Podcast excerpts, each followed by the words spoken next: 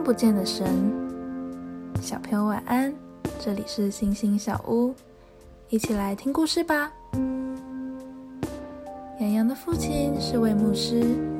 有一天，洋洋问父亲说：“你怎么可以在讲道的时候说谎呢？”父亲听了，不解的问：“嗯，你说说看，我说了什么谎呢？”洋洋说：“你每次在讲道的时候，都说听到神在跟你说话，可是我有好几次躲在你的书房外面。”都只听到你的声音呢，我从来没有听过神在说话啊。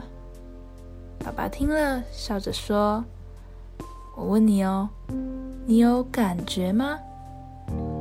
洋洋说：“当然，我会感觉难过，感觉快乐啊。”爸爸听了，又问：“那可以把你的感觉拿出来给我吗？”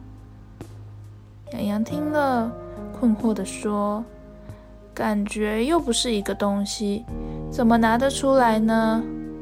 但是你可以从我的表情跟动作看出来呀。”爸爸又说：“所以，虽然我们看不到感觉这个东西，但它却是真的存在。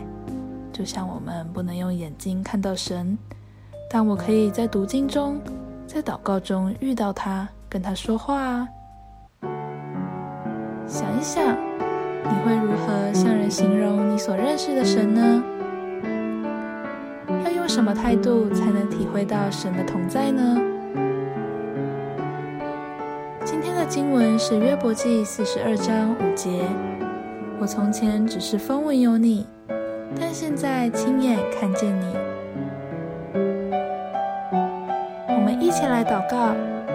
亲爱的天父爸爸，感谢你让我知道，无论什么时候，你都与我同在。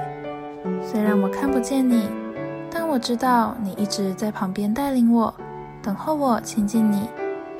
奉主耶稣基督的名祷告，阿门。